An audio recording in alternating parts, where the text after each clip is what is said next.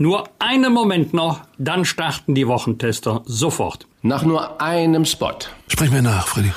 Magenta TV ist die Plattform. Magenta TV ist die Plattform. Für Live-Fernsehen. Für Live-Fernsehen. Du musst die Leute, du musst sie umarmen mit deiner Stimme. Okay. Für Filme und Serien in der Megathek. Und für die Streaming-Anbieter. Und für die Streaming-Anbieter. Der Tarif Magenta TV Smart. Jetzt mit dem deutschen Streaming-Angebot TV Now Premium. Erleben Sie Magenta TV auch unabhängig vom Internetanbieter. Schnell beraten lassen bei der Telekom. Was war? Was wird? Bosbach und Rach. Die Wochentester. Powered bei Kölner Stadtanzeiger ksta.de. Und hier sind die Wochentester. Wolfgang Bosbach und Christian Rach. Hallo und herzlich willkommen, Christian Rach hier aus Hamburg. Und ein fröhliches Hallo von Wolfgang Bosbach aus Bergisch Gladbach. Im Großen und Ganzen ist nichts schiefgelaufen. Mit diesen Worten wollte die Bundeskanzlerin in dieser Woche ihren Kritikern den Wind aus den Segeln nehmen. Und während Österreichs Bundeskanzler Sebastian Kurz ab Montag die Corona-Regeln etwas lockert, schwört uns Angela Merkel auf eine Verlängerung des Lockdowns ein mit der Bitte, noch eine Weile durchzuhalten. Doch wie lange durchhalten können beispielsweise Unternehmer, denen das ganze Geschäft seit Monaten wegbricht? Und viele haben noch nicht einmal die versprochenen Novemberhilfen bekommen, geschweige denn Dezember und Januar. Was bedeutet das für unseren Wohlstand und in welchem Deutschland werden wir leben, wenn die Pandemie vorbei ist? Was war, was wird? Heute mit diesen Themen und diesen Gästen. Auf dem Prüfstand der Wochentester. Lockdown-Strategie. Virus besiegt. Wirtschaft am Boden. Impfdebatte. Redet die Politik ihr Versagen schön oder ist die Kritik an fehlenden Impfdosen überzogen? Rassismusvorwurf. Wie politisch dürfen Unterhaltungsshows sein? Heute zu Gast bei den Wochentestern. Dr. Edmund Stoiber. Der CSU-Ehrenvorsitzende spricht mit den Wochentestern über unseren Wohlstand nach Corona und ob die EU bei der Impfstoffbeschaffung versagt hat. Und TV-Moderator Guido Kanz. Er will mit seiner Benefizshow an Weiberfassnacht all den Karnevalisten helfen, die dieses Jahr wegen Corona leer ausgehen. Und auch heute wieder mit dabei unser Redaktionsleiter Jochen Maas, der sich immer dann zu Wort meldet, wenn wir ein klares Urteil abgeben sollen.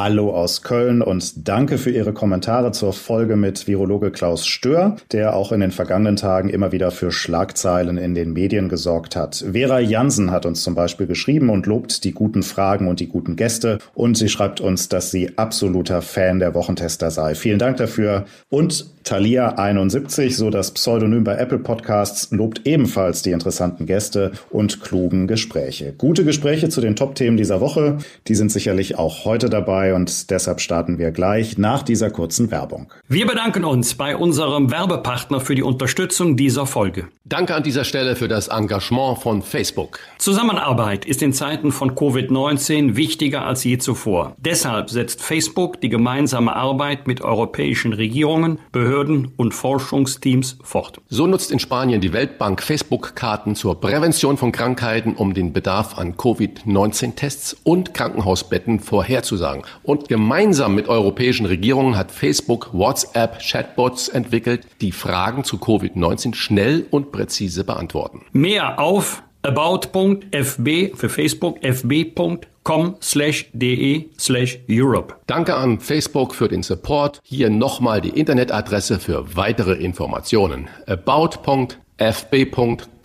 slash de slash Europe. Wie war die Woche? Wolfgang Bosbach und Christian Rach sind die Wochentester. Wolfgang, wir haben in dieser Woche wieder so einen typischen Merkel-Satz gehört, der für Gesprächsstoff sorgt.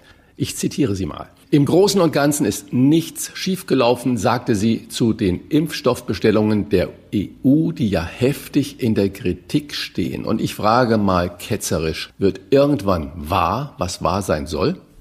Irgendwann bestimmt. Die Frage ist nur, wie lange noch alle, die geimpft werden möchten, auf Impfung warten.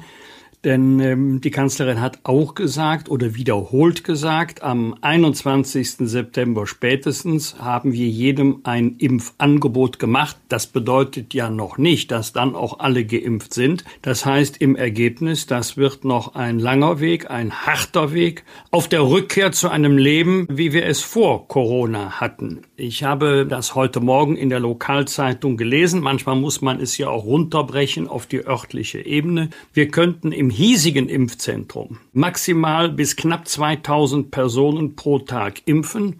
Im Moment schaffen wir keine 10 Prozent dieser maximalen Leistungsfähigkeit weil nicht genügend Impfstoff zur Verfügung steht. Vor einigen Tagen ist schon dem Heinsberger Landrat Pusch der Kragen geplatzt. Das heißt, es kommt jetzt ganz entscheidend darauf an, dass wir die Kapazitäten, die räumlichen, organisatorischen Kapazitäten, die wir haben, auch effektiv nutzen. Denn auch die Zeitungen sind ja voll von Leserbriefen von Bürgerinnen und Bürgern, die sich wirklich intensiv darum bemüht haben, nur einen Termin zu bekommen, aber das scheint gar nicht so einfach zu sein. Ich bitte die Bürger noch eine Weile durchzuhalten ist auch ein Satz von Angela Merkel. Douglas will etwa 60 Filialen schließen. Auch die Gewerkschaft Nahrung, Genuss, Gaststätten hat in dieser Woche ein dramatisches Bild im Gastgewerbe gezeichnet. Frage Christian an dich als Unternehmer. Wie lange darf die in Anführungszeichen Weile noch werden? Naja, eigentlich ist die Weile schon viel, viel zu lange. Jetzt kommt das Aber. Ähm, das, was du gerade da zitiert hast von Douglas und von der Gastronomie, natürlich auch Veranstalter und die Künstler. Das ist alles absolut richtig. Und wenn ich dann aber Bundesfinanzminister Scholz sehe und den Bundeswirtschaftsminister Altmaier sehe, die sich drehen und winden, wenn es um die konkrete Frage nach den Hilfen geht, dass wir diese Notlage haben, okay, das hat auch ein Großteil der Bevölkerung wirklich akzeptiert. Aber die Bevölkerung sind nicht nur Einzelmenschen, sind auch viele Firmen, die um ihre wirkliche Existenz bangen.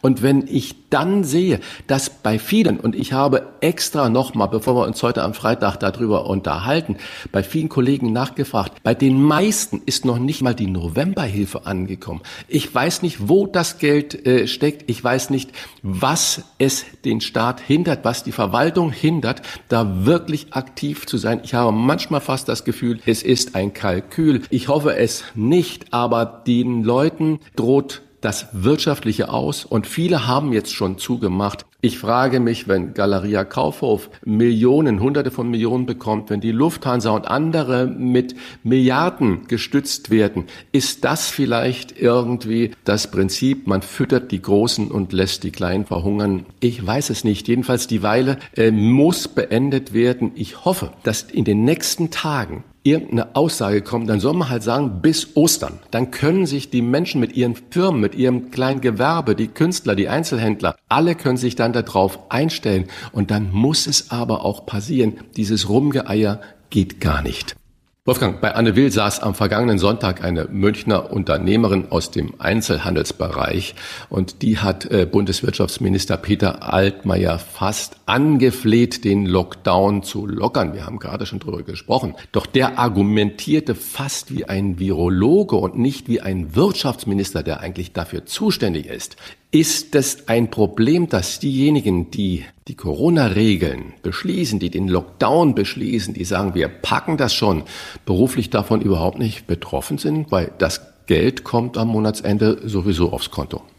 Ja, das ist eine gute Frage, weil wir in der Tat eine ganz unterschiedliche Betroffenheit haben. Es gibt äh, Gruppen, es gibt äh, Zweige, da kommt das Gehalt pünktlich in voller Höhe. Da muss sich auch niemand Sorgen machen, dass es irgendwelche materiellen Einschränkungen gibt. Dazu gehören auch die Entscheidungsträger in der Regierung und im Parlament.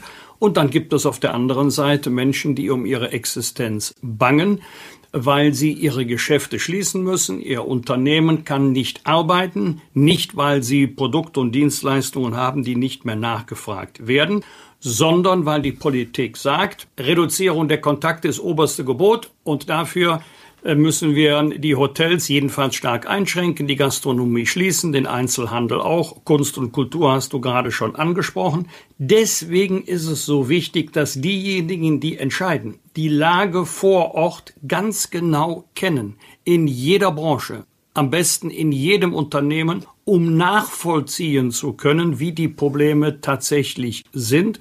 Und auch ich habe schon oft gehört, wir brauchen Planungssicherheit, macht es so, macht es anders, aber sagt uns bitte, wie es weitergeht, damit wir uns entsprechend vorbereiten können. Ich fürchte folgendes Szenario. Mittlerweile weiß ja jeder, dass der Lockdown fortgesetzt wird. Und wenn wir dann wieder eine neue Frist haben, 14 Tage, drei Wochen, beginnt am nächsten Tag die Debatte, ob nicht diese Frist wieder verlängert werden müsste und das macht viele Leute total unsicher. Ja, es ist ja nicht nur Unsicherheit, die sich da breit macht, sondern die Leute können nicht mehr. Und wenn ich dann sehe, äh, Kurzarbeitergeld, das ja wirklich gelobt wird und dass viele Firmen jetzt schon Briefe vom Arbeitsamt bekommen mit den Androhungen von Kontrollen und ob denn die Urlaubsansprüche der Arbeitnehmer alle mit eingerechnet wurden bei der Berechnung des Kurzarbeitergeldes und so weiter und so fort, dann denke ich auch, auch diese Vorschriften sind absolut lebensfremd von der Wirklichkeit eines Unternehmens. Wenn ich sage, ein Friseurunternehmen hat jetzt noch offene Urlaubstage von Mitarbeitern und dann muss der Unternehmer das mitverrechnen, obwohl es ja keine Einnahmen gibt und das schmälert alles das Geld, was er dann zur Verfügung gestellt bekommt. Also da ist doch vieles im Argen in meinen Augen. Das macht die Leute mürbe und die Anwälte, die äh, sich damit beschäftigen, die sind natürlich unglaublich teuer. Ich will das gar nicht in, in Abrede stellen. Da gibt es ja wirklich Sätze und das können sich viele kleine Unternehmer gar nicht äh, erlauben, sich da rechtlichen Beistand zu suchen, weil sie sowieso kein Geld mehr haben. Also da beißt sich gerade irgendwie die Katze in den Schwanz und ähm, das ist ein Riesendrama, was da passiert. Euer Wochentesterurteil heißt es am Ende der Pandemie, Virus besiegt, aber Wirtschaft am Boden? Mit Sicherheit werden viele kleine Unternehmen, äh, nicht nur Gastronomen aus vielen mittelständischen äh, Branchen, werden es nicht schaffen. Und ähm, das wird das Resultat sein. Und vorhin er Frage, ist Altmaier jetzt schon der bessere Virologe?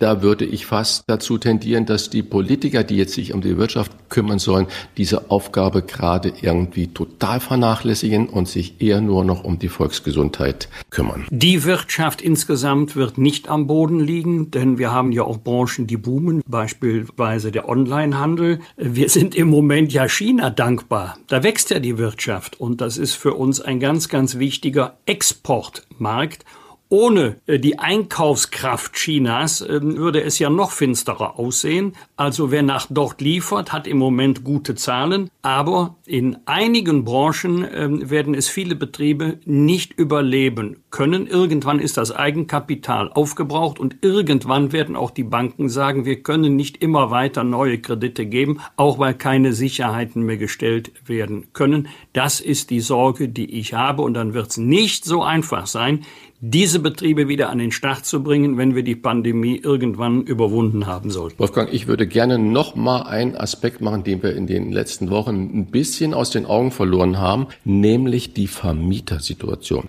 Auch das war in meinen vielen, vielen Gesprächen immer wieder ein Thema. Am Anfang des ersten Lockdowns, da ging es gleich darum, dass man gesagt hat, auch die Vermieter müssen ihren Teil äh, dazu beitragen. Und die Mehrzahl der betroffenen kleinen Firmen hat von den Vermietern, auch von den staatlichen Vermietern, null entgegenkommen.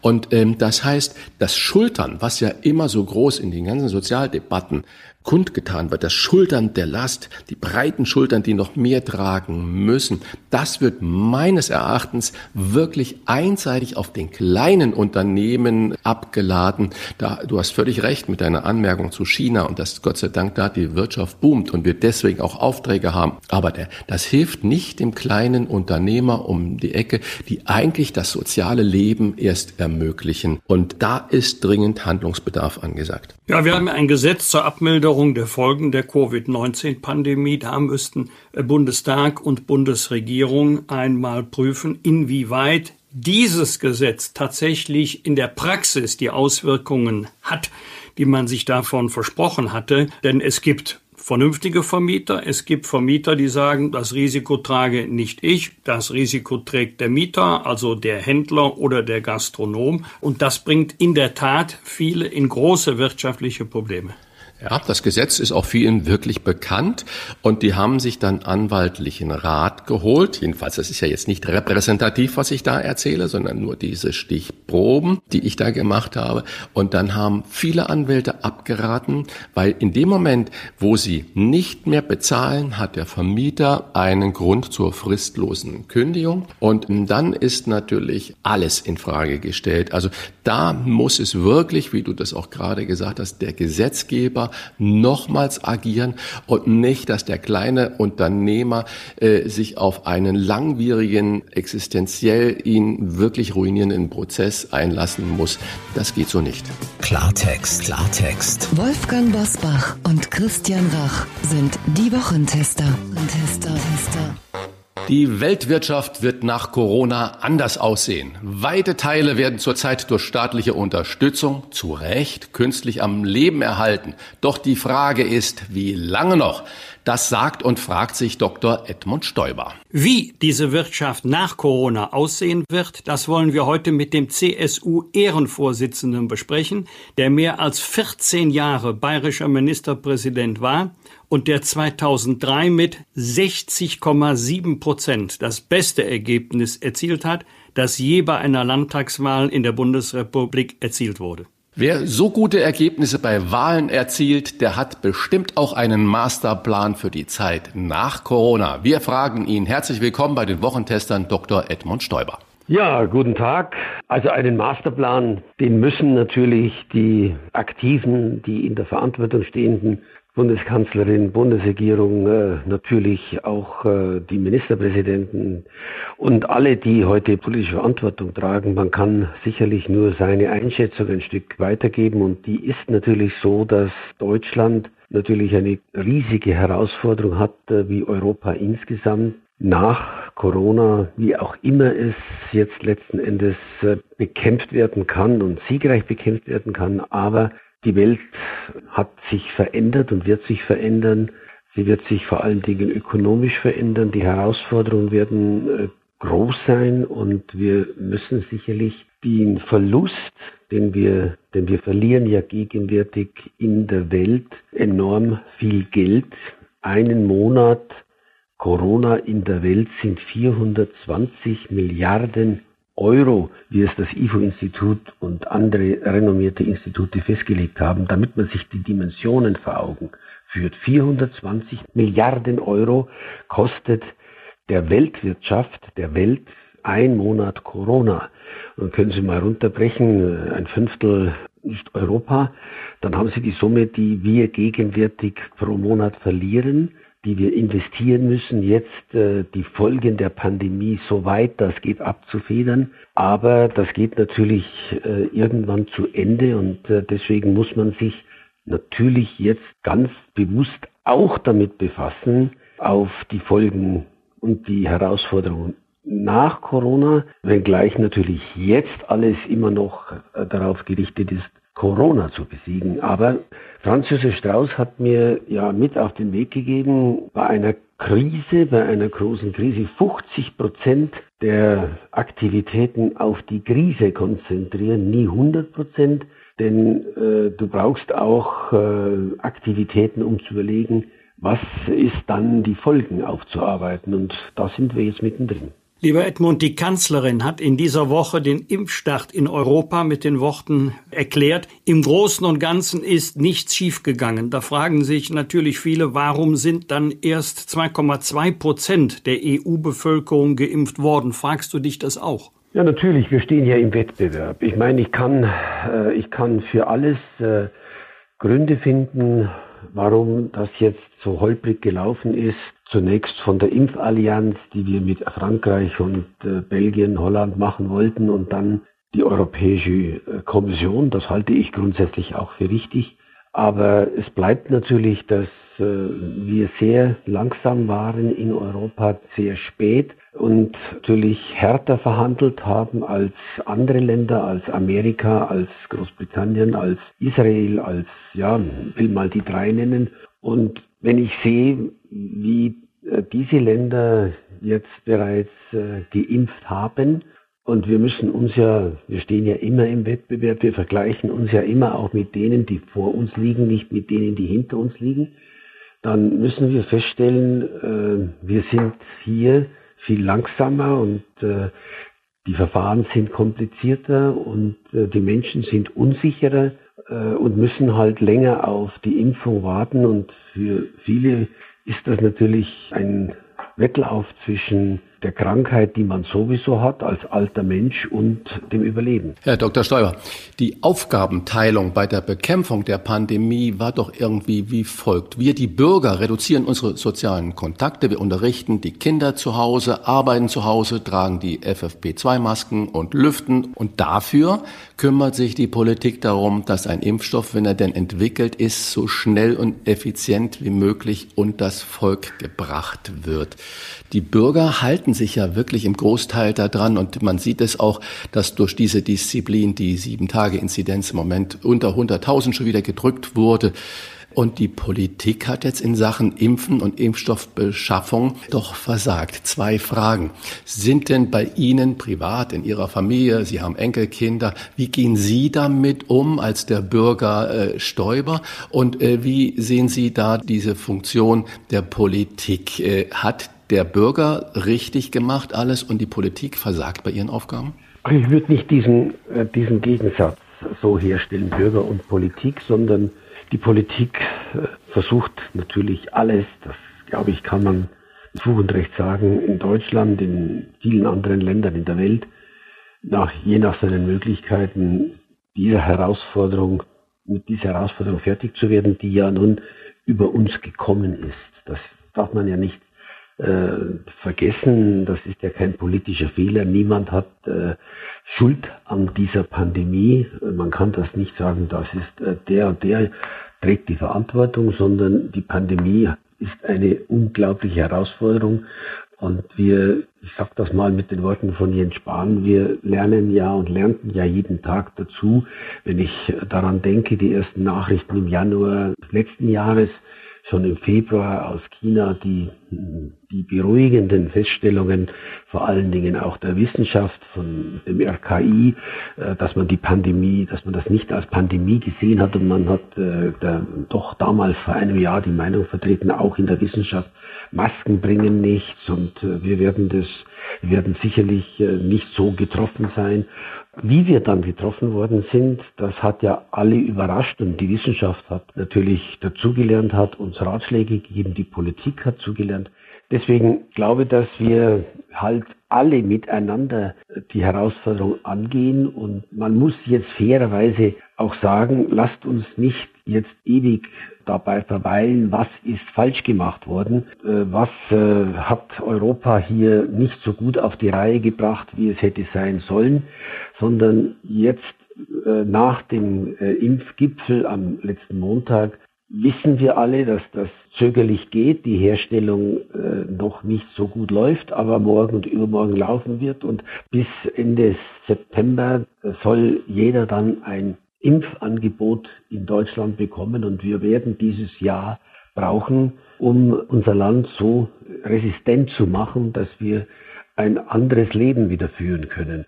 Es hilft ja nicht. Wir sind überrascht worden Ende des Jahres, dass äh, es doch äh, einen Impfstoff gibt. Wir waren stolz auf BioNTech, Pfizer und alle anderen, die dann gekommen sind, aber vor allen Dingen natürlich auf die ersten. Und äh, ehrlicherweise muss man auch sagen, damit hat man vor einem halben Jahr noch nicht gerechnet, dass wir die Probleme jetzt haben. Wir haben den Impfstoff, aber wir sind nicht so aufgestellt, dass wir genügend haben und dass wir ihn auch genügend verbreiten können. Und das wird aber besser und meine Hoffnung geht dann immer in die Zukunft. Ich will jetzt die Fehler nicht, äh, nicht verschweigen, aber das hilft uns gar nichts. Die anderen haben es aus guten Gründen äh, anders gemacht und wir müssen aufholen und wir haben noch eine große Herausforderung, denn in Europa ist, das ist, ist ja auch das Tempo unterschiedlich. Äh, Serbien liegt vor uns, aber andere Länder liegen weit hinter uns und denken Sie an die Skandinavier, denken Sie vor allen Dingen an die Südeuropäer. Da ist das alles noch schwierig und wir müssen das gemeinsam schaffen. Lieber Edmund, in dieser Woche wurde auch über das Thema Notimpfstoffwirtschaft diskutiert, bei der der Staat den Unternehmen vorgibt, äh, wie viel Impfstoff zu produzieren ist. Glaubst du, dass sich dieser staatliche Einfluss immer weiter ausdehnen wird oder dass es auch wieder ein Comeback der Marktwirtschaft geben könnte? Also ich glaube, dass äh, der Vorschlag äh, stärker noch äh, staatlich zu regulieren, beziehungsweise auch anderen äh, Unternehmen jetzt äh, den Code zu geben für BioNTech oder für dieses oder jenes, damit alle produzieren können, das klingt alles gut, das ist technisch nicht machbar, das ist rechtlich nicht machbar und das ist äh, seit äh, Montag äh, erledigt. Und zu glauben, der Staat könne das alles äh, ersetzen, der Staat hat schließlich auch nicht den Impfstoff äh, erfunden, sondern der Impfstoff ist natürlich im Wettbewerb entstanden und zwar in einer unglaublichen Schnelligkeit, weil natürlich Unternehmen, weil Geld äh, von Investoren gegeben worden ist, weil die Forscher eine Leidenschaft an den Tag gelegt haben und innerhalb eines Jahres einen Impfstoff entwickelt haben. Es gab ja viele, die vor einem halben Jahr noch sagten, das wird äh, 2022 sein, äh, bis wir den Impfstoff haben. Dass er jetzt Ende des vergangenen Jahres gekommen ist, ist ja eher eine große Überraschung und äh, eine freudige Überraschung. Und dann hat es natürlich Haken gegeben. Der Ruf nach dem Staat äh, ist natürlich heute äh, gängiger als gestern und vorgestern, weil die Not, die Pandemie erfordert natürlich staatliches Eingreifen, um Existenzen zu sichern. Und da wird auch sehr viel Geld in die Hand genommen. Das muss auch sein. Aber klar und deutlich, auch äh, der Staat ist nicht der bessere Unternehmer. Und äh, die Marktwirtschaft wiederum hat äh, letztendlich den Impfstoff, äh, die Marktwirtschaft in den jeweiligen Ländern hat den Impfstoff äh, generiert. Und äh, deswegen glaube ich, äh, die Hoffnung, dass Defizite hier der Staat ausgleichen kann, äh, zu Lasten der Marktwirtschaft, äh, das äh, ist ein falscher Weg. Der wird ja auch nicht mehr wiederholt jetzt. Sie sagen gerade schon, der Staat greift ein und er kann natürlich nicht die Defizite der Marktwirtschaft alleine regulieren. Wenn wir jetzt über die Wirtschaft sprechen und die ganzen Hiobsbotschaften von Filialschließungen und wegfallenden Arbeitsplätzen hören, und vieles wird ja künstlich durch den Staat auch zu Recht am Leben gehalten. Wie lange kann sich unser Staat das eigentlich noch leisten? Ja, das sicherlich noch eine geraume Zeit. Deutschland äh, sicherlich mehr als vielleicht das eine oder andere Land, weil wir gut gewirtschaftet haben und äh, eigentlich äh, ja auch einen riesen Beitrag mit unserer Fiskalpolitik, mit unserer Haushaltspolitik geleistet haben. Aber wie würden Sie geraume Zeit definieren? Ja, ich meine, das wird sicherlich, äh, wir werden sicherlich 2022 uns bemühen, aber wir werden das noch nicht schaffen, äh, zur schwarzen Null wieder zurückzukehren. Äh, aber in diesem Zeitraum müssen wir auch deutlich machen, wir müssen das alles wieder erwirtschaften, den Wachstumsverlust. Ich habe ihn auf Weltmaßstab beschrieben. Äh, aber ich kann ihn natürlich auch äh, auf Deutschland äh, formulieren. Wir haben halt 5% Minuswachstum 2020. Wir haben in Europa knapp 7% Minuswachstum. Und wir haben in Amerika Minuswachstum und wir haben eigentlich nur ein Land, das kein Minuswachstum hat, das ist China mit äh, über zwei Prozent Wachstum, die es aufgrund anderer Voraussetzungen, die wir nicht haben und nicht haben wollen, Stichwort Demokratie, haben äh, sie sicher natürlich auch bei uns Arbeitsplätze. Denken Sie nur an die Automobilindustrie ohne den chinesischen Markt würde es hier, was den Arbeitsmarkt anbelangt, den industriellen Arbeitsmarkt anbelangt, ganz anders aussehen. Aber klar ist, wir müssen das, was wir verloren haben, das, was wir nicht erwirtschaften konnten, das, was der Staat sozusagen jetzt leisten musste mit äh, fast 400 Milliarden Euro Verschuldung sozusagen äh, in zwei Haushalten, das müssen wir wieder aufholen. Darüber müssen wir auch mit den Bürgerinnen und Bürgern reden. Das bedeutet, wir erhoffen uns nach Ende der Pandemie Nachholprozesse. Wir werden dasselbe hoffentlich schaffen, was wir nach der Finanzkrise vor zehn Jahren geschafft haben, auch mit fünf Prozent Wachstumseinbruch im Jahre 2009 und 2010 haben wir diese fünf Prozent Wachstumseinbruch zu 80, zu 90 Prozent aufgeholt und haben mit dem Wachstum in den folgenden Jahren, den Zehnerjahren, äh, die Defizite sozusagen wieder ausgeglichen. Und genau das ist ja äh, letztlich äh, die, unser Weg, dass wir mit mehr Wachstum in erster Linie Nachholprozess, mit mehr Wachstum im Jahre 22, 23, 24, das alles äh, wieder erwirtschaften, was wir in der jetzigen Zeit im letzten Jahr, in diesem Jahr sozusagen verloren haben, in Anführungsstrichen, verloren haben, weil wir kein Geld eingenommen haben, sondern das Geld sozusagen den Unternehmen, den Menschen zur Verfügung stellen mussten, damit sie überleben können. Und nicht allen äh, gelingt das ja leider und da haben wir noch große Aufgaben vor uns. Aber das ist sozusagen, ich muss auch über diese Themen reden, 50 Prozent, 60 Prozent Krisensituation bewältigen, aber dann natürlich die nächste Krise, die Aufholjagd, wie können wir wieder zu geordneten äh, wirtschaftlichen und finanziellen Verhältnissen in Deutschland, Europa und darüber hinauskommen. Bei allen staatlichen Anstrengungen, die ja in der Tat enorm sind, ist doch zu befürchten, dass nicht alle, zum Beispiel in den Bereichen Handel und Gastronomie, die Corona-Pandemie wirtschaftlich überleben können. Fürchtest du das auch, dass es dort eine ganze Reihe von Insolvenzen geben wird? Naja, natürlich fürchte ich das. Ich glaube, dass wir sagen, wir haben das ja bisher geschafft mit äh, dem Kurzarbeitergeld bei den Arbeitnehmern. Da, glaube ich, haben wir ein großes Mittel in der Finanzkrise geschaffen, seit vor zehn Jahren, das sich auch heute erheblich bewährt hat und wir versuchen das ja auch über das Programm Schuhe mit 100 Milliarden Euro Kreditvolumen äh, dieses Kurzarbeitergeld in ganz Europa einzuführen. Also da waren wir Pressure Group und das hat sich äh, bewährt. Äh, aber auf der anderen Seite sind die Selbstständigen äh, natürlich in einer viel schwierigen Situation, die klagen, dass die Unternehmen, die mittelständischen Unternehmungen nicht das entsprechende Geld bekommen, die Anträge zu kompliziert sind, die Bürokratie zu kompliziert ist, dass äh, der Ausfall für November und Dezember noch nicht da ist. Die leiden natürlich viel stärker als Arbeitnehmerinnen im Kurzarbeitergeld, die auch leiden, aber nicht so substanziell, Gott sei Dank, wie eben viele mittelständische Unternehmungen, äh, Kleingewerbende, Solo-Selbstständige, Gastrobereich, Künstlerbereich, ist ja alles bekannt. Und ich glaube, die große Herausforderung kommt für uns, wenn, äh, wenn äh, wir wieder in den, wenn die, wenn die Hilfe nicht mehr, wenn sie auslaufen. Und äh, wenn äh, die Insolvenzwelle kommt, die ja noch rechtlich aufgehalten worden ist, weil du, äh, weil, weil du in großem Maße jetzt nicht äh, die gesetzliche Verpflichtung hast, äh, bei äh, Überschuldung und bei den Voraussetzungen einer Insolvenz schon Insolvenz anzumelden. Wir wollen ja allen helfen, die durch die Corona-Krise in äh, Insolvenz eigentlich geraten sind.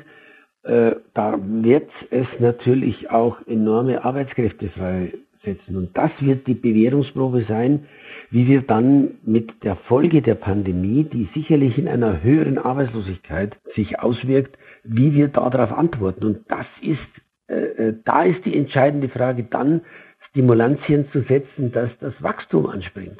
Ich will einmal mal auch äh, deutlich machen, wie wir eigentlich helfen. Ich weiß nicht, ob äh, du weißt, wie schaut das eigentlich in Europa aus mit 26 Ländern. Wenn ich mal alle nationalen Leistungen der 26 Mitgliedstaaten der Europäischen Union in der Bekämpfung von Corona auf nationaler Ebene dann äh, äh, leistet Deutschland mit, mit, mit Hilfen und Garantien in der Größenordnung von 1300, 1400 Milliarden Euro mehr als, mehr als alle anderen Länder zusammen. Also man muss das auch in Deutschland sagen, 55 Prozent aller nationalen Hilfen zur Abfederung der Folgen aus der Pandemie werden in Deutschland geleistet. Herr, Herr Dr. Steuer, darf ich einmal fragen? Das sind ja alles tolle Zahlen und das ist gut und das ist auch großartig, dass Deutschland das machen kann. Aber wir haben immer noch den Lockdown. Und wenn ich die psychologische Situation der, was Sie auch gerade schon beschrieben haben, der vielen kleinen Selbstständigen, der Gastronomen, der Künstler, äh, die händeringend darauf warten, ein Signal zu bekommen, wann es wieder losgeht. Und dann sagt der bayerische Ministerpräsident Söder, Lockerungen sind im Moment unverantwortlich. Müssten wir aber nicht auch aufgrund der Zahlen, die Sie da gerade nennen, mal allmählich zu einer Abwägung zwischen Virusgefahr und der Welle an äh, Insolvenzen, Arbeitslosigkeit und so weiter und so fort dazu ja, hinkommen? Äh, man, wir reden ja darüber. Ich sage ja nur, das steht natürlich gegenwärtig nicht im Mittelpunkt und wir haben äh, da wir jetzt im Lockdown, äh, anders als im ersten Lockdown, die Industrie natürlich nicht lahmgelegt haben, haben wir nicht solche Einbußen, wie wir das äh, im äh, Februar, März äh, des letzten Jahres hatten. Mhm. Aber lässt man jetzt die Kleinen nicht über die Klinge springen? Wolfgang äh, Bosbach hat es ja gerade gesagt, Handel und Gastronomie. Wenn da die staatliche Hilfe nicht wirklich ankommt, dann fallen die ich, alle der ich, Reihe nach. Ja, ich, ist eine große Herausforderung. Und das trifft natürlich äh, einzelne Leute substanziell, die äh, ihr Geschäft aufgeben müssen. Das Geschäftsmodell funktioniert nicht mehr. Äh, die die Gastronomie einstellen müssen, haben den ersten Lockdown noch einigermaßen überlebt. Den zweiten, jetzt geht die Luft aus. Die Betriebe, die oft äh, 50, 100, 150 Jahre alt sind, äh, müssen abgewickelt werden. Die Menschen müssen sich auf, auf eine neue Perspektive einstellen. Das sind riesige subjektive Herausforderungen von vielen Menschen, die natürlich mit dem Lockdown ganz anders hadern als Menschen, äh, die substanziell finanziell nicht so betroffen sind, wie die, von denen Sie gerade reden. Das sind etwa, das ist der ganze Gastro, Gastrobereich, der Künstlerbereich, der Mittelstandsbereich in vielen Bereichen. Das betrifft etwa so sieben, äh, sieben, acht Prozent des Bruttosozialprodukts äh, Deutschlands. Äh, und die Betroffenen, denen muss geholfen werden und die sind in einer schwierigen Situation. Und wir müssen natürlich, glaube ich, immer in all den Debatten auch über die Folgen des Lockdowns, der alternativlos ist, weil wir ohne ihn gegenwärtig die Kette nicht durchbrechen und wir müssen runter. Da glaube ich, sind wir uns einig, wir müssen unter 50 und äh, wir müssen, wenn ich mal von der Inzidenzzahl ausgehen, wir müssen es erreichen und die Chancen sind ja nicht äh, gering, dass wir es erreichen, sozusagen auf 10 runterzukommen, um Luft zu haben. Dann glaube ich, haben wir die Chance, ein Stück unseres Lebens, unseres wirtschaftlichen Lebens wieder zu beginnen und äh, insgesamt mit der Pandemie keine dritte oder vierte Welle zu riskieren. Das ist ja die große Aufgabe, die die Politik gegenwärtig sich stellen muss. Und ich äh, glaube, dass man allerdings auch über die Folgen reden muss, über die ökonomischen Folgen. Man muss sicherlich auch breiter, obwohl im Moment alles darauf gerichtet ist, die Pandemie sozusagen, zu, den, den, Virus zu besiegen. Das ist ja die Hauptaufgabe, aber die Folgen sind natürlich unterschiedlich. Eltern mit kleinen Kindern in kleinen Wohnungen äh, ohne äh, Haus und Garten haben natürlich eine äh, haben natürlich bleibende Probleme. Kinder aus bildungsfernen Schichten äh, äh, haben in der Schule riesige Probleme. Äh, wir, wir, wir nehmen natürlich in Kauf, dass Kinder aus bildungsfernen Schichten zurückbleiben und, äh, und wir das auf die Dauer natürlich auch als Riesenproblem politisch diskutieren müssen. Äh, ich sehe in meiner Familie die ganzen Auswirkungen für Kleinkinder, für Schüler und für Studenten. Wenn ich sehe, dass äh, der Kindergarten zu ist, die Krabbelstunde zu ist, dass die Kleinen äh, ganz alleine, sie haben keine Freunde, sie sind auf sich gestellt, sie sind zu Hause, sie, sie müssen natürlich auch alle Sicherheitsmaßnahmen sozusagen einhalten oder ihre Eltern müssen dafür sorgen. Das führt natürlich zu Problemen in der Entwicklung dieser kleinen Kinder. Ich habe äh, einen äh, neunjährigen und einen elfjährigen Enkel, Der eine ins, geht gerade in das erste Klasse äh, Oberschule, der andere noch in die Grundschule. Äh, wie unterschiedlich äh, hier die Unterrichte ablaufen, welche Schwierigkeiten für die Eltern entstehen, spürt man hier, wie schwierig es ist, dass sie keinen Sport mehr treiben können, dass sie keine Kommunikation haben. Die wirft das sicherlich ein Stückchen auch zurück. Oder ich denke an meine Enkel, die jetzt studieren, äh, die 19, 20 äh, sind und die sich schwer tun, einen Praktikumsplatz zu finden, was vor einem, vor zwei, vor drei Jahren äh, überhaupt kein Problem war.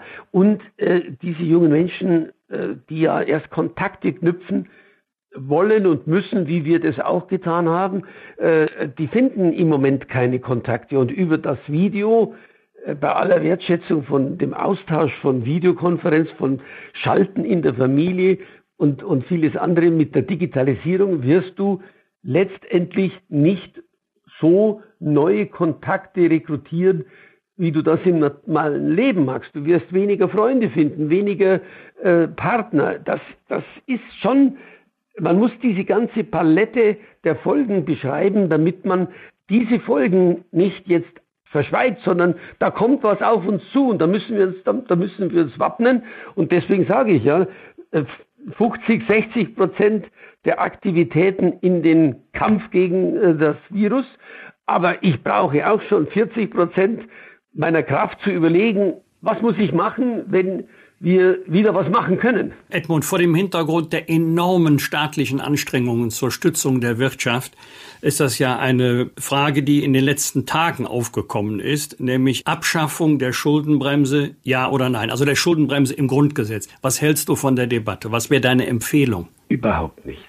Gottes Willen.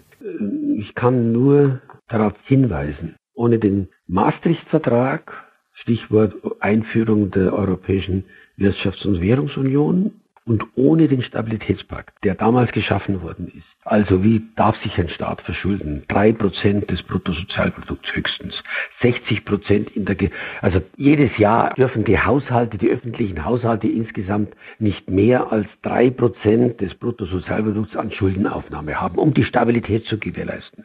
Die berühmten 60 Prozent äh, Gesamtverschuldung, äh, 60 Prozent des Bruttoinlandsproduktes, was ein Land erwirtschaftet es darf nicht mehr als 60 Prozent dieses Bruttoinlandsprodukts als Gesamtschulden haben. Äh, das bedeutet natürlich, und wir haben uns ja darauf eingestellt, wir müssen mit dem auskommen, was wir einnehmen. Das heißt, keine Schulden oder nur im, im Ausnahmefall, äh, wie ich es gerade beschrieben habe. Wir haben die Verfassung geändert. Nach langen Debatten in äh, den, in den, aus den Erfahrungen, die wir sozusagen äh, nach der Wiedervereinigung in den äh, schwierigen Phasen äh, unserer wirtschaftlichen Situation damals gesammelt haben, haben wir in die Verfassung hineingeschrieben. Die Länder dürfen keine Schulden machen.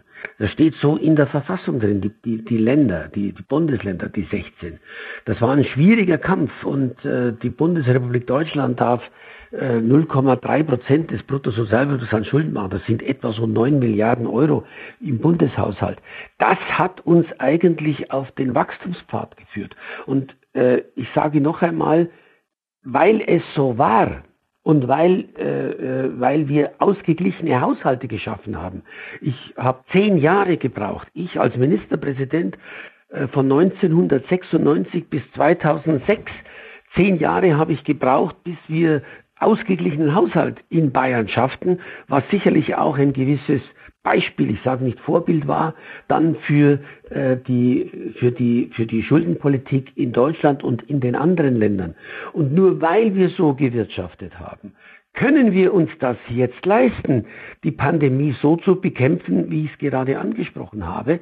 Und äh, natürlich müssen wir auch eine enorme Last für Europa übernehmen. Wir dürfen, man darf ja nicht vergessen, was wir beitragen, indem wir abweichend von den Verträgen jetzt gestattet haben, dass die Europäische Union 750 Milliarden Euro an Schulden aufnehmen darf. Das war ja bisher äh, völlig unmöglich. Die Europäische Union muss von den Beiträgen der Länder leben und darf keine eigenen Steuern erheben und darf auch keine Schulden machen. Jetzt haben wir den, äh, den Wiederaufbaufonds mit 750 Milliarden Euro in Europa geschaffen.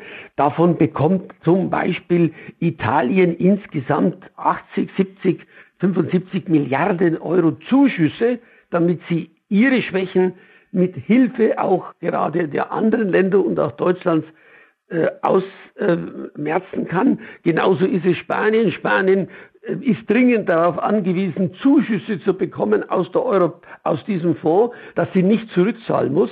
Das ist im Grunde genommen ein Finanzausgleich, ein neuer Finanzausgleich, für den wir auch sehr viel beitragen, die Deutschen, sehr viel beitragen aufgrund unserer Stärke, unserer Haushaltspolitik in der Vergangenheit und unsere Wirtschaftspolitik in der Vergangenheit. Und sogar äh, äh, der Bundesfinanzminister erklärt ja, wir können uns das deswegen leisten, weil wir ja die schwarze Null und die Verfassung hatten. Wer jetzt hergeht und in dieser Situation diese Errungenschaft generell aufgeben will, jetzt sage ich mal ganz deutlich, der nimmt sich Italien zum Vorbild mit der Schuldenpolitik. Das war immer das große Sorgenkind. Ist es ja geblieben. Die wirtschaftlich mangelnde Leistungskraft Italiens und die hohen Ausgaben, sodass wir heute eine Verschuldung haben, die 180 Prozent des Bruttoinlandsprodukts Italien betrifft. Und deswegen müssen wir heute helfen diesen Ländern. Aber ich sage ganz deutlich, das geht natürlich nicht Ultimo und äh, auch darüber müssen wir diskutieren. Müssen wir jetzt mehrfach Mittel aufbringen, damit sich die Europäische Union verschulden kann? Oder war das eine einmalige Angelegenheit? Das muss eine einmalige Angelegenheit gewesen sein, Hilfe, Hilfe zur Selbsthilfe. Wir können nicht jedes Jahr diese, diesen Fonds auflegen zugunsten der, der schwächer strukturierten äh, Länder. Das übersteigt die Leistungsfähigkeit der Deutschen dann auch allemal. Wir haben es schon gerade mit den Schulden und der Zukunft angesprochen. Lassen Sie uns mal nach vorne gucken in der Nach-Corona-Politik. 2002, als Sie Kanzlerkandidat waren, da stand auf Ihren Wahlplakaten, ich erinnere mich noch ganz genau, anpacken für den Aufschwung oder auch gemeinsam mehr aus Deutschland machen. Und jetzt mal die Frage, wer könnte denn besser mit der Welt nach Corona umgehen? Wer könnte denn besser äh, den anpacken für den Aufschwung? Söder oder Laschet? Oder haben Sie sogar noch einen dritten Kandidaten im Arm? Also äh, einen dritten Kandidaten wird es mit Sicherheit nicht geben, sondern einer der beiden ja, wird das machen müssen. Aber Sie wissen ja auch, die ganzen Verfahrensschritte, völlig klar, ein gemeinsamer Kandidat, wie immer, äh, ein Vorschlag von von Laschet und von Markus Söder, ein gemeinsamer Vorschlag. Das Vorschlagsrecht, das erste Vorschlagsrecht hat die größere Partei, die Schwesterpartei, die CDU und man wird sich dann im Frühjahr äh, zusammensetzen, wie man das immer getan hat und äh, diesmal wird es vielleicht äh, eine intensivere Diskussion der beiden äh, Parteivorsitzenden geben. Aber ich äh, bin fest davon überzeugt, ohne äh, die Union geht es nicht. Ohne die beiden Unionsparteien geht es nicht, weil wir die letzte, man kann sagen, leider Volkspartei geblieben ist in dieser Veränderung unserer Parteienlandschaft in Deutschland. Würden Sie Markus Söder denn ziehen lassen aus Bayern nach Berlin? Ich sage, ja, das ist zunächst einmal seine Entscheidung. Seine schwierige Entscheidung. Er hat sich ja noch nicht festgelegt persönlich. Davon gehe ich aus und äh, man wird sehen, wie sich die Dinge entwickeln. Aber äh, das ist zunächst die Entscheidung, die er selber treffen muss. Erst wenn er sie selbst getroffen hat, dann wird er natürlich mit Armin Laschet darüber reden und den gemeinsamen Vorschlag machen. So ist es eben abgesprochen und äh, so wird es auch sein. Und äh, sage nur ganz deutlich, er hat natürlich hohe Erwartungen auch nicht nur in Bayern, die sind gestiegen, die positiven Zustimmungen zu ihm, sie sind gestiegen und die Erwartungen sind gestiegen heute über Bayern hinaus. Aber das ist ein Momentum das bedacht werden muss. Mehr will ich dazu nicht sagen, weil ich kann ja gar nicht mehr dazu sagen, als das, was vereinbart ist. Die CDU hat den Parteivorsitzenden gewählt.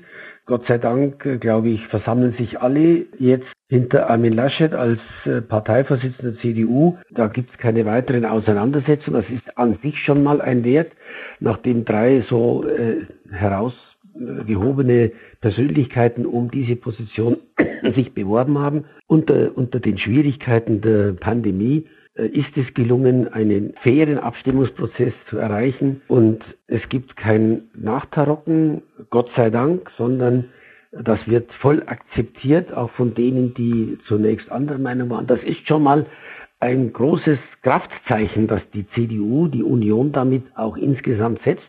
Und ich bin davon überzeugt, dass dieser Geist auch dazu führen wird, dass man dann äh, die Entscheidung gemeinsam trifft und dann sich alle hinter dem Kandidaten versammeln. Und ich bin auch, äh, sage ganz offen, wir sind, wir haben ja nun viele Probleme gleichzeitig. Wir müssen, wir werden enorme soziale neue Spannungen bekommen, nachdem die Pandemie, sagen wir mal, in dieser Art jetzt vorbei ist. Da werden natürlich die sozialen Spannungen werden in der Welt größer. Äh, und sie werden auch natürlich in der entwickelten Welt äh, spürbar sein. Was für Maßnahmen wir ergreifen müssen, um äh, die Renten zu sichern, die Sicherheiten den Menschen zu geben, die Arbeitsplätze zu sichern, neue Arbeitsplätze zu schaffen. Wir haben ja nur ein Beispiel. Wir sind eine Industriegesellschaft.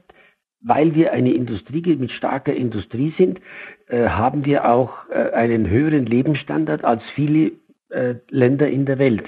Aber diese, diese Industriegesellschaft wird natürlich, muss umstrukturiert werden. Denken Sie nur, äh, was aus dem Verbrennungsmotor wird ein Land, in dem die Automobilindustrie eine solche Rolle spielt, ökonomisch und gesellschaftlich, ist mittendrin sozusagen ähm, Abschied nehmen langfristig von Verbrennungsmotor. Äh, und das sind nimm nur mal das, das sind Prozesse, die sind gewaltig. Wir müssen die Herausforderung der Digitalisierung in einem anderen Maße noch beherrschen. Wir müssen die Verwaltung besser einstellen auf die Digitalisierung. Wir müssen die Menschen noch stärker auf die Digitalisierung einstellen. Und das äh, bringt wieder neue Herausforderungen. Das heißt, diese Gleichzeitigkeit der, der Probleme. Wir müssen den Staat stark halten. Wir müssen äh, die Wirtschaft stark halten und das, oder sie stärken. Wir müssen die Industriegesellschaft neu transformieren mit in die 20er, 30er Jahre hinein, um bestehen zu können mit den Anforderungen, die heute gestellt werden. Das sind äh, schon enorme Herausforderungen, die die jetzige Generation zu bewältigen hat, weil die Probleme alle gleichzeitig kommen. Und, aber ich bin fest davon überzeugt, wir werden das schaffen. Und ich sage ganz offen, die Union ist die einzige, die zum Beispiel die unterschiedlichen Auswirkungen einer ökologisch-sozialen Marktwirtschaft, wenn ich natürlich jetzt, den, wenn ich im Jahre 2030 55 Prozent der CO2-Ausstoß gemessen an 1990 reduzieren will, das Europäische Parlament will sogar 60 Prozent schon 2030 äh, reduzieren, dann bedeutet das jetzt bei uns in Deutschland die, die, in einer Industriegesellschaft die Verfünffachung der Anstrengungen. Und natürlich, je teurer das CO2 wird, desto teurer werden natürlich auch die jetzigen Energien. Und sie treffen natürlich dann die Menschen in sozial unterschiedlicher Weise. Äh, mein Gott, der eine kann die 1,20 Euro Diesel, äh, wo jetzt äh, natürlich 25 äh, Euro äh, CO2-Kosten auf der Tonne liegen, leichter wegstecken als der andere. Und man, Herr Schäuber, und darf ich da mal kurz fragen? Und deswegen holt sich jetzt, wie im neuen Stern ja äh, beschrieben, Markus Söder die Grünen mit ins Boot, um sich ökologische Kompetenz als Partner äh, zur Seite zu stellen? Oder äh, kann das die CDU, CSU nicht alleine? Die, man die, äh, ich will mal antworten darauf, äh, die Ökologie ist natürlich ein urkonservatives Ziel. Natürlich haben sie immer auch lange Zeit eine Industriegesellschaft, die es geschafft hat, praktisch die Arbeitslosigkeit zu verbannen, hat natürlich auch enorme Umweltfolgen ausgelöst. Jetzt äh, müssen wir die Umweltfolgen Klimavereinbarung von äh, Paris einhalten. Das ist natürlich, das, das verlangt zum Beispiel, dass CO2 bepreist werden muss, damit ich sozusagen praktisch 2050 äh, zur CO-freien Welt äh, kommen will. Und da, da muss natürlich die Technik, äh, wir brauchen andere Techniken, um äh, Wohnen, Verkehr anders zu gestalten. Das aber der Ausgleich, wie mache ich das? Ich kann das mal ganz gut beschreiben. Natürlich ist die Braunkohle ein Klimakiller, das ist keine Frage. Und natürlich wollen leidenschaftliche Grüne lieber heute als morgen aussteigen. Aber wir haben natürlich auch das Interesse als Volkspartei, den Arbeiter im, in der Braunkohle, dem muss ich ja auch die Möglichkeit geben, mit diesem Ausstieg aus der Braunkohle fertig zu werden. Also brauchen wir eine andere Zeitschiene, 2036. Wir müssen das abfedern. Man kann nicht einfach hergehen und kann sagen, äh, äh, der CO2-Ausstoß muss radikal reduziert werden, ohne Rücksicht auf die sozialen Folgen. Und das, glaube ich, kann die Grüne Partei nicht, weil sie von ihrer ganzen Struktur dieses Ziel die absolute Priorität einräumt, ohne die Folgen zu bedenken. Dazu braucht es die Volkspartei CDU und CSU, die praktisch diese Interessen abwägt. Wir haben ja, denken Sie nur mal an den Ausstieg der Steinkohle, äh, den, wir, den wir Jahrzehnte vorbereitet haben und der ohne größere äh, Eruptionen mit all den Schwierigkeiten im Ruhrgebiet vonstatten gegangen ist. Und äh, das will ich als Beispiel nehmen, dass Sie natürlich immer auch unterschiedliche Interessen haben, äh, die austariert werden müssen. Und das ist die große Kraft auch der Volkspartei. Und deswegen ist es so wichtig, dass die CDU, CSU erstens mal natürlich den Kanzler stellt und natürlich die Führung in der Regierung übernimmt. Und dass natürlich heute die zweitstärkste Partei nicht mehr die Sozialdemokraten sind, sondern die Grünen schon sind und den Umfragen ja auch behaupten, ist sicherlich auch äh, die Möglichkeit einer solchen Koalition die ist da und man muss sehen, äh, wie sich sozusagen aufgrund des Wahlergebnisses dann darstellt. Und dann sage ich auch im Falle einer, wie sagt man so schön, schwarz-grünen Koalition, muss man eben dann die Interessen austarieren, damit es nicht zu Brüchen in dieser Gesellschaft kommt. Dann sehe ich auch nochmal gerade das alte äh, Wahlplakat der Grünen äh, vor Augen, als sie damals äh, sich um die Kanzlerkandidatur bemüht haben. Die haben nämlich da geschrieben, äh, haben sie ein Bild von Ihnen und ich glaube von Guido Westerwelle abgebildet und da stand drauf, damit der Albtraum nicht Wirklichkeit wird. Das heißt, ist der grüne äh, Koalitionspartner dann der Bremser, damit der konservative Albtraum ein Ende hat? Oder ist es dann eigentlich der äh, Motivationsmotor, der das Ganze nach vorne bringt? Also es geht, was wir gegenwärtig ökologisch bedeutet heute natürlich Klimaschutz, bedeutet äh, CO2-Reduzierung, bedeutet die Verkehre sollen sich verändern im Laufe der nächsten Jahre die Energie in den Häusern äh, wird sich verändern.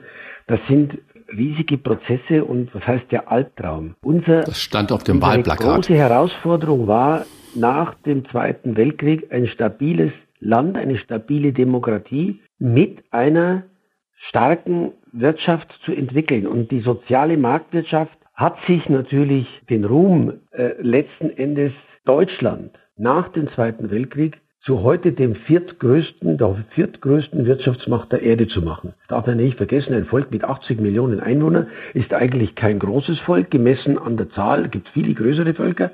Trotzdem ist dieses Volk mit 80 Millionen nach Amerika, nach China, nach Japan die viertgrößte Wirtschaftsmacht der Erde. Wir haben letzten Endes unsere Wirtschaft auch zum Wohle der Arbeitsplätze ausgebaut. Jetzt haben die Folgewirkungen, die Folgewirkungen sind unter anderem auch erhebliche Umweltbelastungen. Jetzt muss die Wirtschaft umgebaut werden. Umgebaut werden, dass wir sozusagen die Prosperität behalten, ohne die negativen Wirkungen, also im Prinzip, wie sagt der Fachmann, eine Dekarbonisierung der Industrie.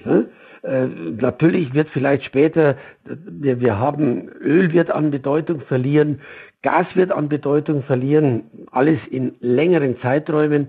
Äh, und natürlich hoffen wir alle zum Beispiel, dass die Wasserstofftechnologie ein Teil unserer Probleme morgen und übermorgen löst. Natürlich, wir müssen fliegen ohne CO2-Ausstoß.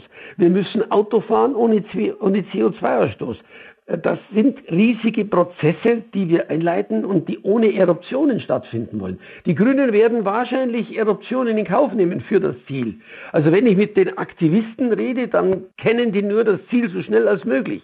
Und die Folgewirkungen, die sozusagen für unsere Gesellschaft entsteht, äh, dass es vielleicht die Schwächeren härter trifft als die wirtschaftlich Stärkeren und dass, eine, dass das nicht einfach so hingenommen werden muss. Ich muss das auch sozial und gesellschaftlich abfedern. Das ist eigentlich die große Herausforderung, äh, auch in einer möglichen schwarz-grünen äh, Koalition. Das ist eine Möglichkeit. Wir müssen ja das Wahlergebnis abwarten und zunächst wollen wir ja so stark wie möglich sein und haben ja selber große ökologische Ziele heute. Deswegen nennen wir ja auch diese soziale Marktwirtschaft heute eine ökologisch-soziale Marktwirtschaft. Das ist ja heute gängig. Das wollen heute alle. Das hat sich durchgesetzt. Das heißt, es geht nicht nur um die soziale Symmetrie in diesem Land, was sozusagen ja Grundlage der ersten Jahrzehnte in unserer Republik war und in der Welt heute noch ist, sondern es geht darum, jetzt neben dem sozialen Ausgleich auch den ökologischen Ausgleich zu schaffen. Und da haben wir uns mutige Ziele gesetzt. Jetzt will ich auch deutlich machen, bei aller Wertschätzung unseres Landes, aber wir sind halt, äh, wir stoßen halt allenfalls zwei Prozent äh, des CO2-Ausstoßes in der Welt aus. Also Deutschland kann mit gutem Beispiel vorangehen, aber lösen kann es das alleine nicht.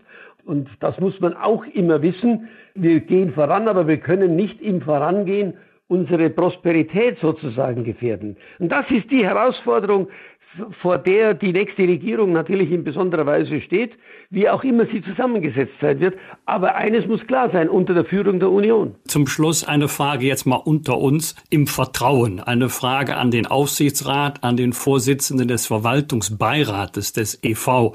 Ist es nicht langweilig, wenn Bayern München jedes Jahr deutscher Meister wird? Könnt ihr euch nicht ein bisschen zurückhalten? Ja, aber was willst du jetzt äh, den Wettbewerb außer Kraft setzen? Äh, ich meine, seid ihr so das, gut oder sind die anderen so schwach? Ja, ich glaube, dass man, äh, also wenn Emerson jetzt eine Dokumentation in sechs Folgen über 50 Jahre oder über die Geschichte Bayern Münchens macht und mal hinweist, dass, ähm, dass diese, dass dieser Verein jetzt äh, sagen wir mal in den letzten 50 Jahren nicht immer, aber eigentlich immer mit die Maßstäbe im deutschen Fußball bestimmt hat, dann ist das eine große Leistung. Und äh, es liegt natürlich immer im Wettbewerb an der Konkurrenz. Äh, du siehst ja, dass äh, die Bundesliga ein prosperierendes Unternehmen ist. Die Ziele sind ja weit gesteckt. Äh, wir wollen deutscher Meister werden. Hindern können uns natürlich nur die anderen Vereine. Wir wollen aber eine große Rolle in Europa spielen. Das ist sozusagen für die Spitzenvereine das Nonplusultra. Äh, wie bemüht sich eben jetzt Mönchengladbach? Äh, sie wollen in die Champions League. Für Dortmund völlig klar Minimalziel Champions League, weil sie das brauchen, um ein so großer äh, Verein bleiben zu können mit großer Reputation über Deutschland hinaus. Und deswegen glaube ich, wenn du diesen Maßstab setzt, jetzt, wir sollten uns da eigentlich auch freuen, dass Bayern München jetzt die Chance hat, äh, Weltmeister aller Clubs zu werden, mit ja, großem Aufwand. In wenigen äh, Tagen. Wenn du dir diese Ziele setzt, es ist ja immer in, in der Frage des Wettbewerbs, es liegt nicht an Bayern München. Du kannst ja nicht verlangen, dass Bayern München sich jetzt künstlich, äh, was weiß ich, nur mit neun Mann aufläuft oder gleich sagt, wir treten gegen den ersten FC Köln bei 0 zu 3 an. Äh, das wäre ja. Ja, das, das wäre schon mal eine Geste. ja, aber da bin ich fest davon überzeugt. Ich meine, äh, du musstest ja, darf ich mal, äh, es ist ja nicht so einfach, immer diese entsprechenden großen Namen abzulösen. Denk mal nur an Frank Riveri und an Arjen Robben, zwei äh, Riesenspieler. Wir haben sie adäquat positioniert und ersetzt. Du musst natürlich äh, sehen, die Abwehr, äh, der Mittelaufbau, der Sturm, wie wird das miteinander verzahnt, etc. etc. Das sind heute riesen Herausforderungen. Dazu kommt aber auch noch, was ich dir sagen will, so ein Verein ist nicht nur ein Fußballverein. Also der erste FC Köln ist nicht nur ein Fußballverein. Borussia Dortmund ist nicht nur ein Fußballverein, sondern auch wie sie sich verhalten, wie sensibel sie sich verhalten, wie sensibel sie auf diese gesellschaftlichen Veränderungen reagieren, glaube ich, äh, ist auch notwendig. Und deswegen äh, sage ich auch ganz deutlich, die Pandemie muss natürlich auch Auswirkungen auf die Verträge auf die künftigen Verträge haben.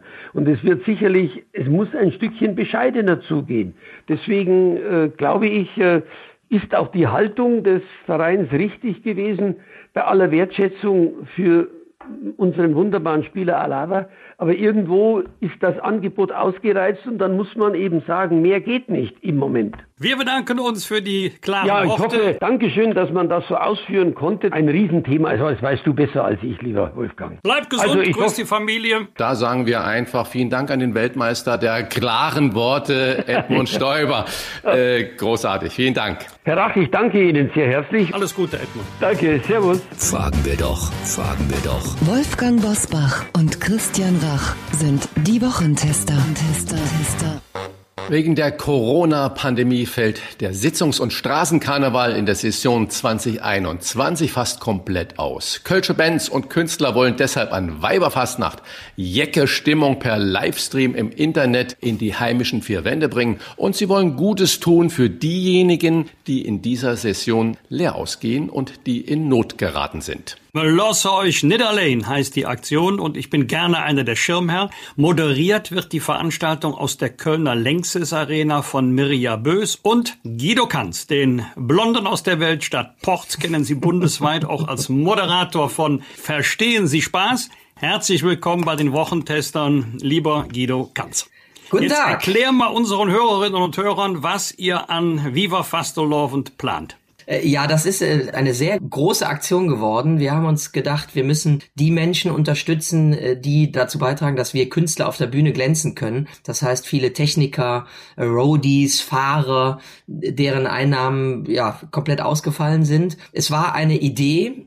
Gott sei Dank haben sich so Leute wie du auch, lieber Wolfgang, als Schirmherr dazu bereit gefunden, das Ganze zu unterstützen mit der Oberbürgermeisterin und Bettina Böttinger und äh, einer, einer Band in Köln, Cat Ballou. Und ja, daraus ist dann eine Idee entstanden, eine Veranstaltung zu machen an Weiberfastnacht, natürlich direkt in einer großen Location in der Lanxess Arena. Und mittlerweile sind geplant sechseinhalb Stunden Programm, ab 10.30 Uhr bis 17 Uhr. Ganz viele Kollegen, wie die Höhner, die Blackfoes, Bernd Stelter, äh, viele Redner werden umsonst kostenfrei auftreten. Und wir werden versuchen, zu dem aktuellen Spendenstand, der knapp unter 300.000 Euro zurzeit liegt, noch mehr Geld zusammenzubekommen für die gute Sache. Wir haben ja wunderbare Hörerschaft von Flensburg bis Garmisch, von Bautzen bis nach Aachen. Aber nicht jeder ist Karneval-affin. Das muss ich ja hier mal wirklich feststellen. Und es ist erstmal eine großartige Nummer, dass ihr Bühnenarbeiter, Roadies, Fahrer, Künstler und so weiter, die in finanzieller Not sind, damit unterstützt. Aber jetzt mal eine, eine Frage als Nicht-Karnevalist.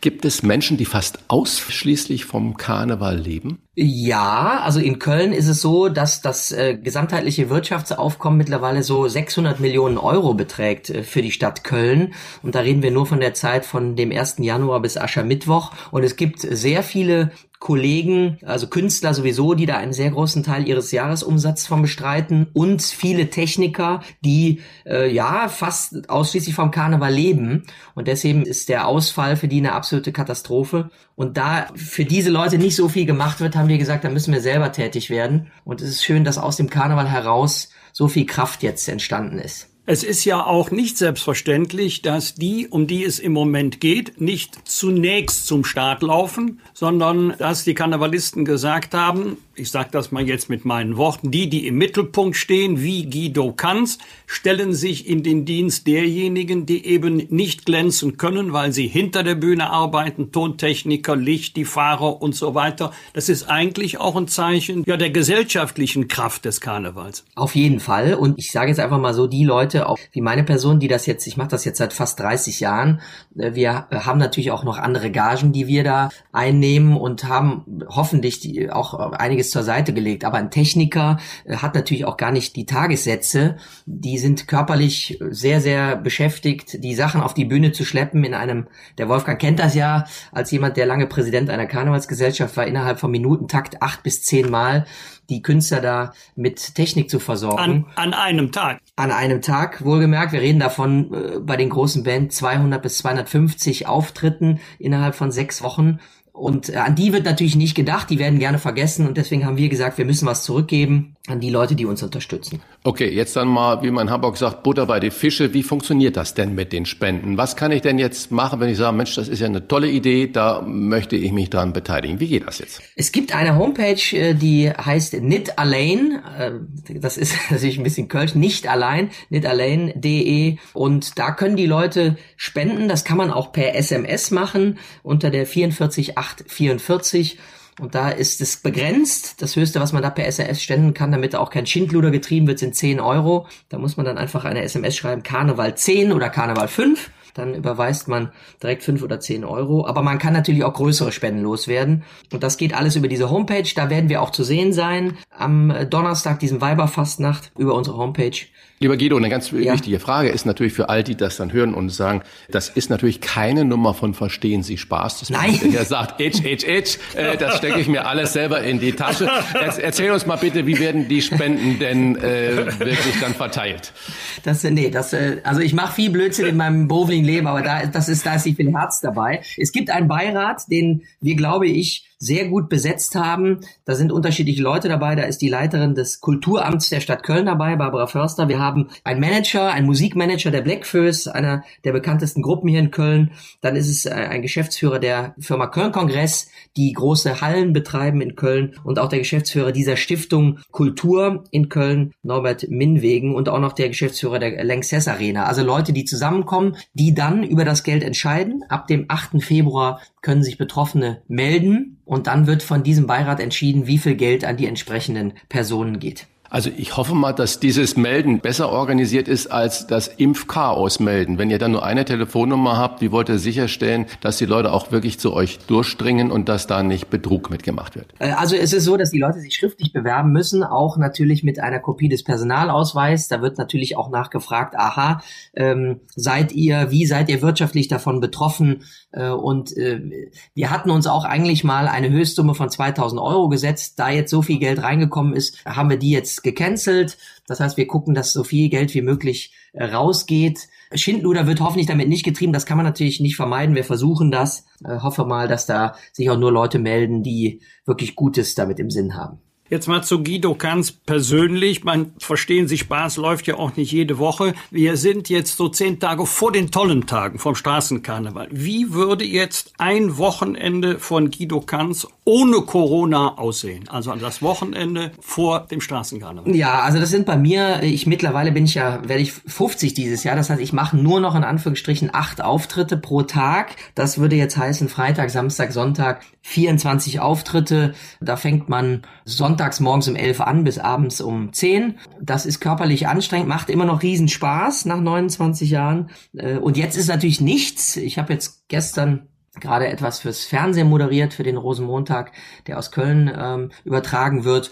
Äh, es ist eine andere Zeit, es ist äh, merkwürdig, aber die Leute in Flensburg oder Garmisch Christian Rach hat das ja gerade schon gesagt, die hör, zuhören, denken immer, naja, Karneval, das ist dann eine Woche in Köln. Bei uns ist eigentlich, sind die Auftritte schon geschafft, wenn Karneval losgeht, sagen wir mal so. Gut, und dann sage ich jetzt mal, weil wir das ja eine gute Aktion finden, dass es auch wirklich groß aufgehängt wird, gebe ich mal durch, wie das Ganze funktioniert. Also, wenn Sie, liebe Zuhörer, spenden wollen, kann man das per SMS während der Show machen unter 44 8 44 und dann als Text einfach Karneval 5 eingeben für 5 Euro oder zum Beispiel Karneval 10 für 10 Euro.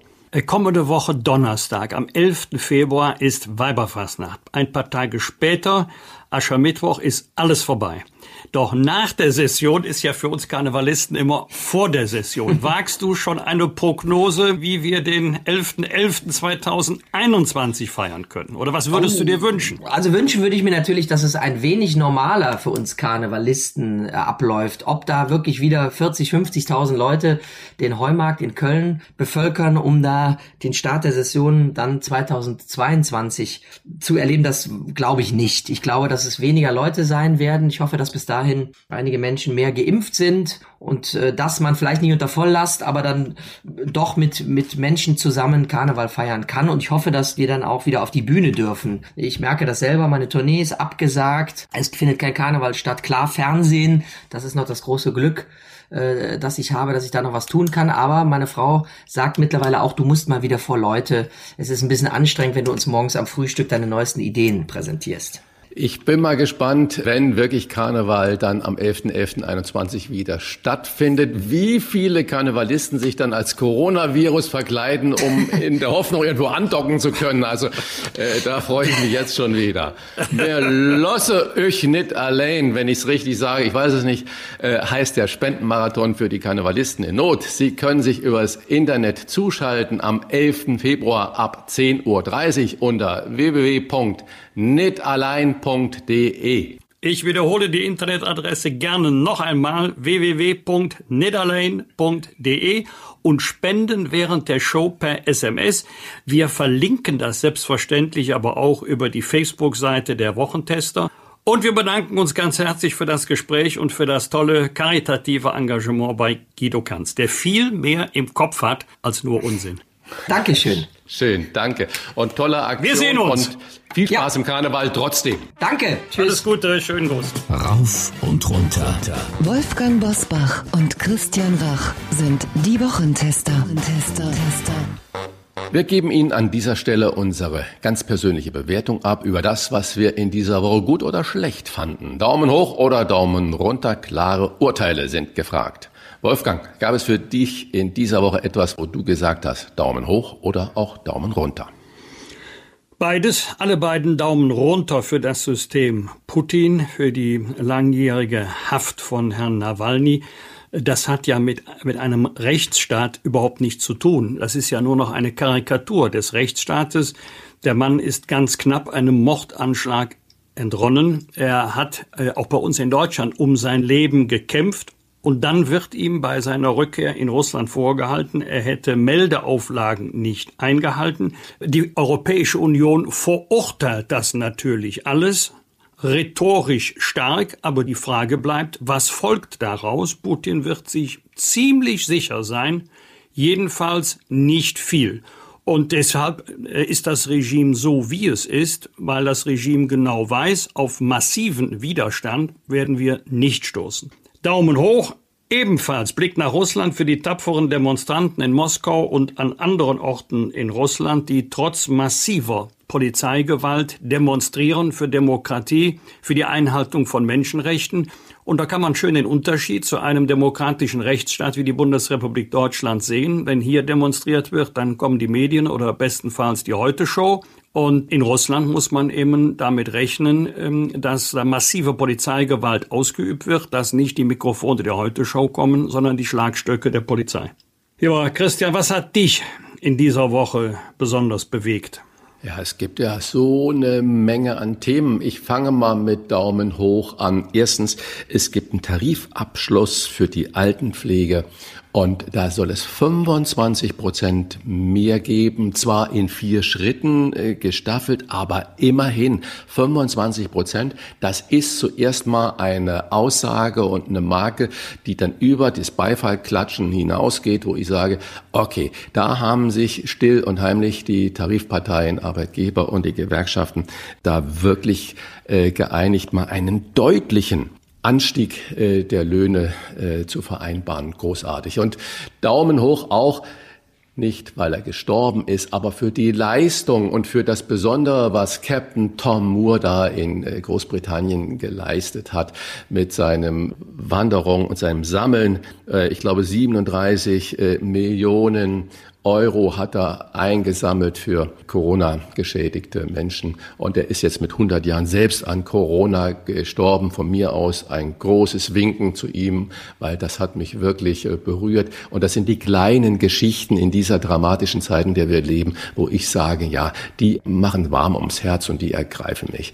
Daumen runter äh, für Myanmar und für Trump. Beides. Myanmar, ehemals äh, Burma, Militärdiktatur jahrelang gewesen und dann gab es eine äh, Demokratisierung, eine leichte Demokratisierung und jetzt hat das Militär mit der Argumentation von Trump eigentlich die Macht wieder übernommen.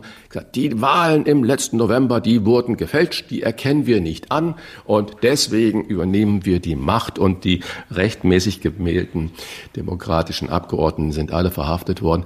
Das ist das, was mir Angst macht, wenn ich an die Trumpisierung der der Welt denke, dass man einfach behauptet, es geht was nicht mit rechten Dingen zu und dann werden die diktatorischen Machthaber durchgreifen und sagen, wir haben doch alles richtig gemacht, weil die anderen haben ja beschissen. Das heißt, diese alternativen Fakten, die äh, von USA ausgehend in der Welt heute irgendwie State of the Art sind, ähm, das werden wir noch häufiger erleben. Und da sage ich ganz klar Daumen runter. Und da müssen wir auch vereint dagegen vorgehen, dass es nicht noch mehr solche Umstürze gibt. Und jetzt die Woche im Schnelldurchgang mit weiteren Top-Themen und klaren Standpunkten. Aufregung um die WDR-Sendung Die letzte Instanz, in der Mickey Beisenherz, Janine Kunze, Jürgen Milski und Thomas Gottschalk mit Moderator Steffen Halaschka über die Frage diskutiert haben, was man noch sagen darf. Unter anderem ging es dabei um die Frage, ob man Paprikasauce ungarischer Art noch Zigeunersoße nennen darf. Nach einem heftigen Shitstorm im Netz musste sich der WDR für die Sendung öffentlich schämen und entschuldigen, zumal, Zitat, vier Kartoffeln, wie Mickey Beisenherz die Diskutanten in dieser Woche reumütig nannte, sehr unsensibel über etwas diskutiert und abgestimmt haben, von dem sie null betroffen sind nämlich Rassismus. Aufgefallen ist der verunglimpfende Talk übrigens erst bei der Wiederholung. Die Erstausstrahlung im November, die hatte wohl niemand mitbekommen. Wir wollen jetzt sicherlich nicht in die gleiche Falle tappen wie der WDR, deshalb interessiert mich euer Wochentesterurteil in einer anderen Frage.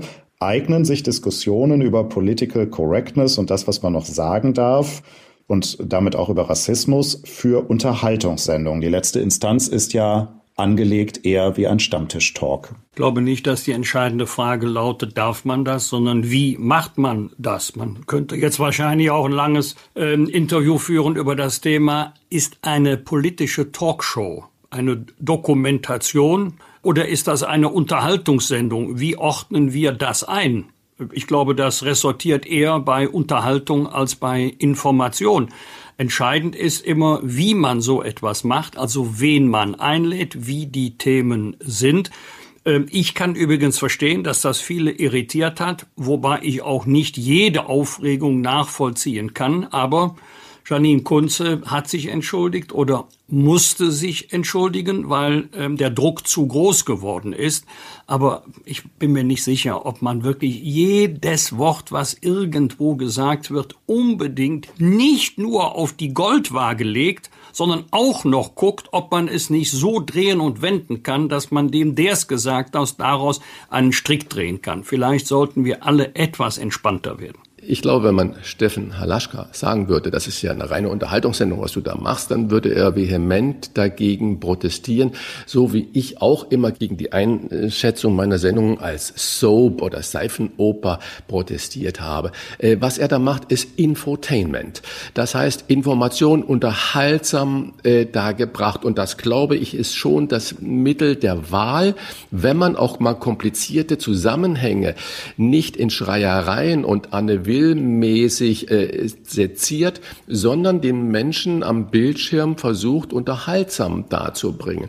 Natürlich muss man dann bei der Auswahl der Themen und der Inhalte auch gucken, mit welchen Mitstreitern mache ich das Ganze und äh, wie gehe ich dann damit um? Ob es gerecht wird, dass man mit grünen und roten Karten dann Abstimmungsergebnisse undifferenzierter herbeiführt, das wage ich ähm, zu bezweifeln.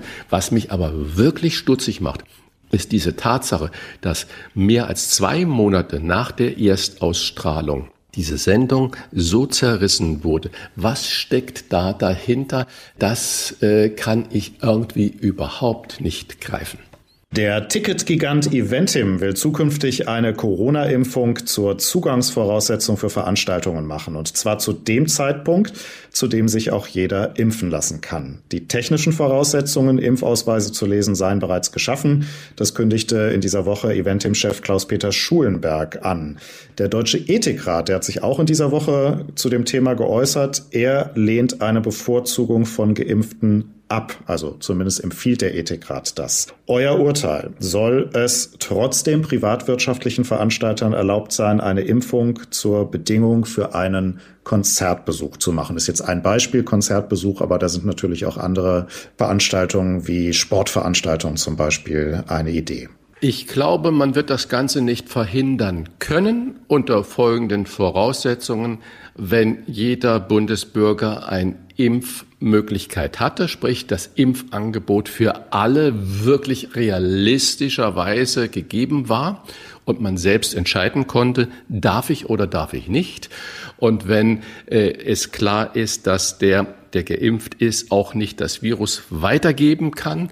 Ich glaube, dann kann man äh, als Staat in diese privatwirtschaftliche Entscheidung nicht eingreifen. Und nur so, by the way, wir können nicht verhindern, dass andere Fluggesellschaften oder andere Länder genau das Gleiche, was dann jetzt von Eventim stellvertretend vermutlich für viele vorgeschlagen wurde, dass die das zum Beispiel bei der Einreise in ihr eigenes Land äh, nicht auch verlangen. Und ähm, das wird früher oder später kommen. Ja, von Christian alles gesagt. Voraussetzung ist, dass alle die sich impfen lassen wollen, auch die Chance bekommen haben, sich impfen zu lassen. Das sind ja zwei verschiedene Dinge.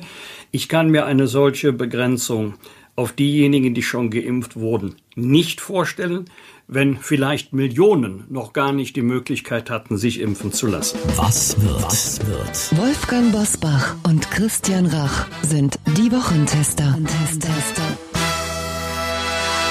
Am Sonntag vor 50 Jahren wurde in der Schweiz das Frauenwahlrecht eingeführt. Wir rechnen zurück. Es war 1971, als bei einer Volksabstimmung auf Bundesebene zwei Drittel aller stimmberechtigten Schweizer Männer dafür gestimmt haben, dass Frauen in der Schweiz endlich wählen dürfen. Ja, das ist äh, natürlich eine irre Sache und ich rate immer dazu, diese Situationen, diese geschichtlichen Wahrheiten, Fakten nicht zu vergessen, wenn wir über andere Länder urteilen. 50 Jahre, 1970, 71, das ist eine Nullzeit und wir glauben heute, wenn wir Handys haben, Internet haben, dass die gesamte Welt genauso schnell sein müsste, wie wir das so vorleben. Und äh, ich würde da immer ein bisschen um Demut bitten, dass man auch den Ländern je nach Kulturstand und nach Tradition Kommission auch die Zeit für die wirklich wichtige Entwicklung von allem äh, geben sollte und das nicht so immer gleich bewertet. Die sind ja viel rückständiger, als wir das sind. 50 Jahre ist das gerade mal erst her, dass Frauen in der Schweiz nicht wählen durften. Aber vielleicht noch kleiner Hinweis. Weißt du auch, wer Vorreiter in Europa waren für das Frauenwahlrecht? Das ist ganz interessant. Die Finnen. Die Finnen. Anfang okay, des 20. Jahrhunderts. Ich hätte jetzt gesagt, die Engländer, weil die Suffragettenbewegung natürlich in Großbritannien damals unglaublich stark war und eigentlich die, die Vorreiterrolle der gesamten Women's Lib war. Und ähm, so deswegen hätte ich getippt äh, Großbritannien, aber Finnland ist toll. Ja, gute äh, Information.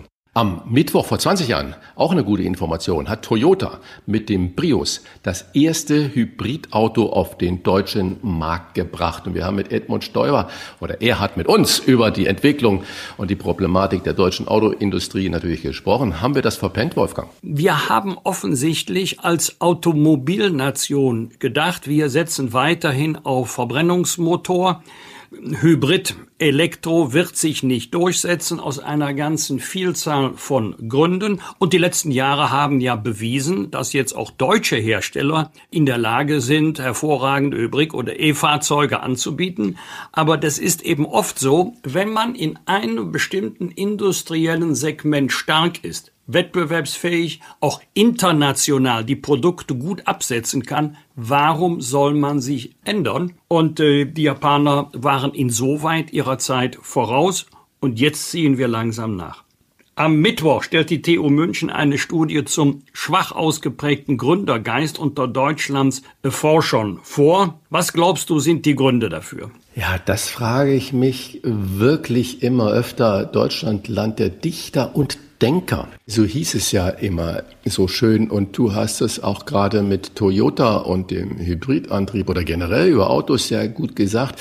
Wir haben das verschlafen. Ich weiß nicht, was da los ist. Wir haben in Deutschland eine wunderbare mittelständische Industrie, viele familiengeführte Firmen, die so Hidden Champions sind, also Weltmarktführer in kleinen Nischen sind die über Ingenieurleistungen großartig sind. Was ich aber nicht weiß, warum wir diesen Gründergeist, den es ja überall gibt, äh, nicht wirklich bei uns auch fördern, zum Beispiel mit Risikokapital, warum wir da nicht die Start-ups vernünftig ausstatten, wirklich mit Wagniskapital und dann sagen Menschenskinder von zehn machen zwei hinterher ein wunderbares Geschäft. Das ist das Wort Risiko. Wir gehen das in Deutschland nicht ein. Ich verstehe es nicht, warum. Und wenn ich sehe, dass die, die Bundesregierung gerade mal 50 Millionen Euro für die Entwicklung eines neuen Medikamentes, das, äh, wenn man mit Corona schon infiziert ist, ist, dann die Krankheit besiegen soll, zur Verfügung stellt. Und dann weiß man, dass dieses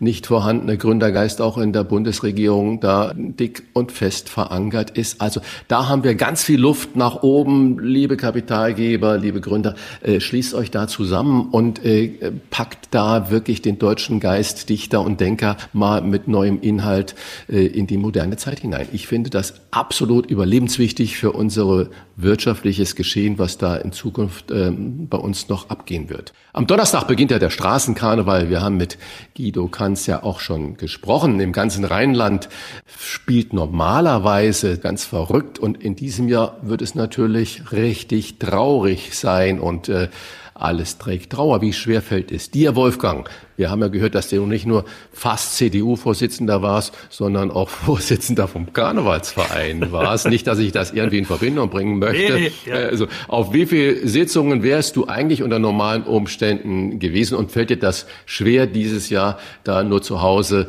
auf dem Sofa zu sitzen und vielleicht das ein oder andere im Internet zu streamen? Ja, ich werde mich mit Karneval im Internet nie anfreunden. Es ist eine Alternative zu dem klassischen Karneval, ja, aber fünf, sechs Stunden kann eine klassische Sitzung dauern. Ich kann nicht fünf, sechs Stunden vorm Bildschirm sitzen. Freue mich allerdings auf einige Übertragungen, die es geben wird. Aber für mich ist Karneval immer noch live zehn, zwölf Sitzungen. Das ist so der Schnitt pro Session. Dann kommt noch die Prinzenproklamation dazu, großes gesellschaftliches Ereignis. Das ist so eine Mischung aus Karnevalssitzung und Krönungsfeierlichkeit. Aber ist richtig, der Phantomschmerz wird schon einsetzen, sobald die tollen Tage nahe. Ich habe mir jetzt eine andere Haltung zugelegt. Ich betrachte das weniger als Pause vom Karneval, sondern wir nehmen halt einen längeren Anlauf auf die nächste Session. Nach der Session ist vor der Session und gute Nachricht für alle, die gerne feiern. Aschermittwoch ist im kommenden Jahr erst am 2. März. Also da können wir nächstes Jahr alles das nachholen, was wir in diesem Jahr verpasst haben. Aber wenn du sagst, okay, dass äh, fünf Stunden vorm Bildschirm sitzen wäre dann nicht deines, aber so Rotkäppchen-Sekt und Girlanden gibt's dann schon.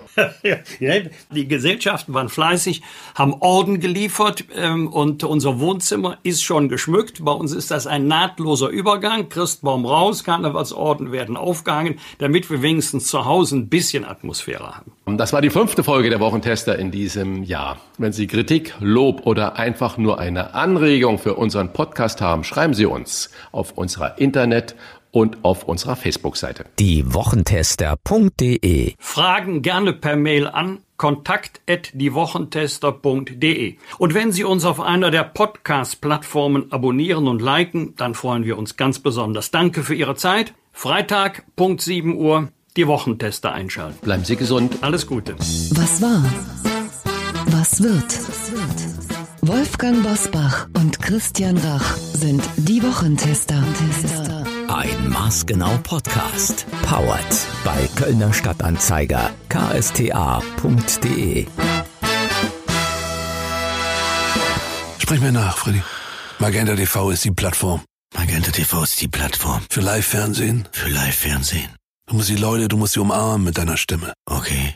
Für Filme und Serien in der Megathek. Und für die Streaming-Anbieter. Und für die Streaming-Anbieter. Der Tarif Magenta TV Smart. Jetzt mit dem deutschen Streaming-Angebot TV Now Premium. Erleben Sie Magenta TV auch unabhängig vom Internetanbieter. Schnell beraten lassen bei der Telekom.